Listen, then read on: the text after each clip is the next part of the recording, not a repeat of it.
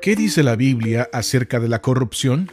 Antes de llegar a ver lo que la Biblia dice acerca de la corrupción, veamos una definición de corrupción. Corrupción es la acción y efecto de corromper, es decir, es el proceso de quebrar deliberadamente el orden del sistema, tanto ética como funcionalmente, para beneficio personal. Además de que el corrupto comete una acción ilegal, también presiona u obliga a otros a cometer tales actos.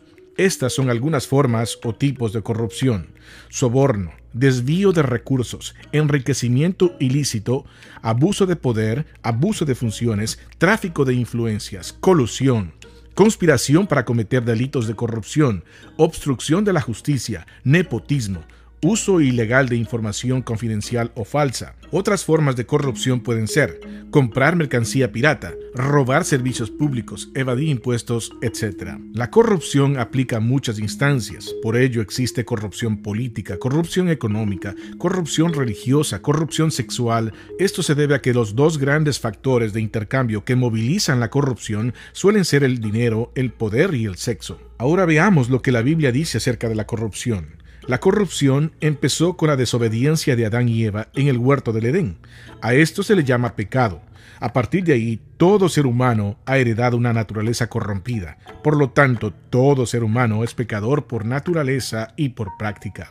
Y el Señor vio que era mucha la maldad de los hombres en la tierra y que toda intención de los pensamientos de su corazón era solo hacer siempre el mal.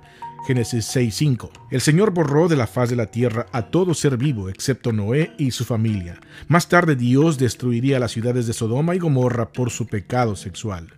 Por cuanto el clamor contra Sodoma y Gomorra se aumenta más y más, y el pecado de ellos se ha agravado en extremo, Génesis 18:20. Entonces Jehová hizo llover sobre Sodoma y sobre Gomorra azufre y fuego de parte de Jehová desde los cielos, y destruyó las ciudades y toda aquella llanura, con todos los moradores de aquellas ciudades y el fruto de la tierra.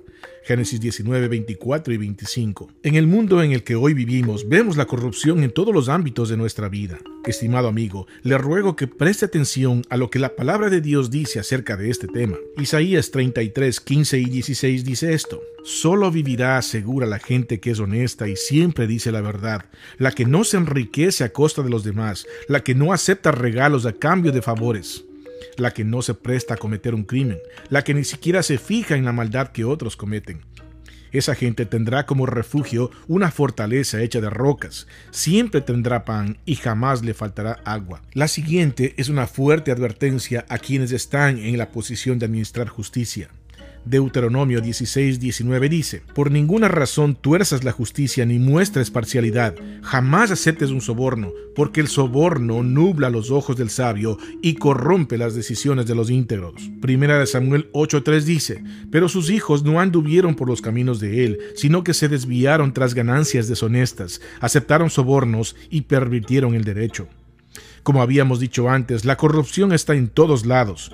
Pablo en su carta a Timoteo le dice, porque raíz de todos los males es el amor al dinero, el cual codiciando algunos se extravieron de la fe y fueron traspasados de muchos dolores. El ámbito religioso no se escapa de esta esfera. Jesucristo reprende muy duramente a los religiosos de su época y hoy no podemos decir que eso haya cambiado mucho. Mateo 23, 13 y 14, Jesucristo dice, mas hay de vosotros, escribas y fariseos hipócritas, porque cerráis el reino de los cielos delante de los hombres, pues ni entráis vosotros, ni dejáis entrar a los que están entrando.